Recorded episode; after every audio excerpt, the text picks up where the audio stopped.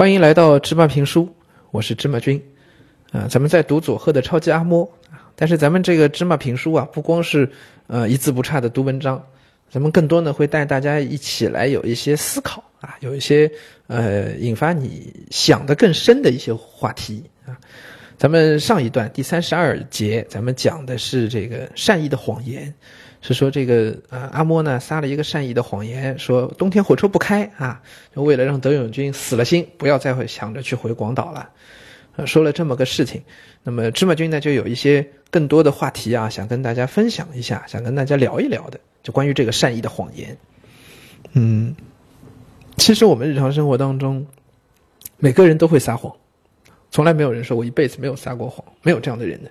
啊，没有的，因为人类是一个高智能的动物啊。高智能的动物就绝对不会是有，只是有什么说什么呢？这个这个说明这个智能不够高啊。关键是你的谎言会不会伤害到别人？我举一个善意的谎言的例子啊，可能比这个德永君的这个例子更恰当。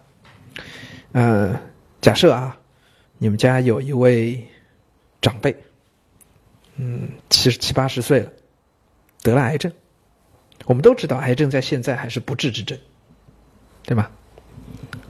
那么，从医院检查出来，医生考虑到病人的情绪，没有直接告诉他你得了癌症，因为当医生告诉你得了癌症的时候，或者还是恶性的癌症的时候，很可能这就是一个宣判的死刑，对吧？医生不会直接告诉病人，医生会告诉家属，好，你是你是他的家属，你得知了这个噩耗，他可能还有医生判断可能还有三个月或者还有六个月的生命。我问你，你会把这个信息、把这个消息告诉病人吗？还是你会撒个谎，告诉他啊，没事的，啊，你这个病没啥问题，医生说好好休息，好好调养，吃点药就会好的。你会怎么做，同学们？我其实很想亲耳听到大家的回答。那么大家。听了这个有想法，你也可以跟你的爸爸妈妈交流这个问题。我相信有一些家庭，有些同学可能已经遇到过这样的问题了。有些呢，我相信你们的父母可能遇到过这样的问题了。就这样善意的谎言，你会你会不会去撒这样的谎？我给大家分析一下啊。嗯，如果你不说，你用一个善意的谎言去欺骗他，会有个什么样的结果呢？他可能不知道。于是他就被你骗了，但这剩下的六个月，在他有限的生命里，他会处在一个虽然身体不断的受受折磨有痛苦，但是他会抱有希望。他不知道自己得的是癌症，所以他最后的六个月可能会活得还是比较开心的，甚至有可能因为心态好，哎，就不止活了六个月，延长了生命也有可能。可如果说你告诉了他这个事情，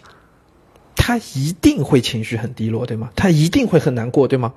甚至有可能他连六个月的生命都没有了，对吗？所以这件事情，我虽然在问大家啊，我自己也在想，如果我遇到这样的状况，我相信百分之九十的可能性，我是不会把真相告诉病人的，我会瞒住他，然后告诉他没事会好的，你放心会好的，我很可能这么做。那我们换位思考一下，就是这个病人他从医生那里得到的信息是医生支支吾吾，从家人那里得得到的信息是家人说没事会好的，可是自己的身体还在受折磨，因为得了癌症嘛，身体一定是一天一天垮下去嘛。你说这个时候他真的会不知道吗？有可能你瞒住了他一个月，瞒住了他两个月，等到他的身体还在不断恶化，病情还在恶化的时候，他真的会不知道吗？我觉得也不会。换位思考，想象一下，假设是我这样，我是那个病人的话，我到时候一定会知道这件事情。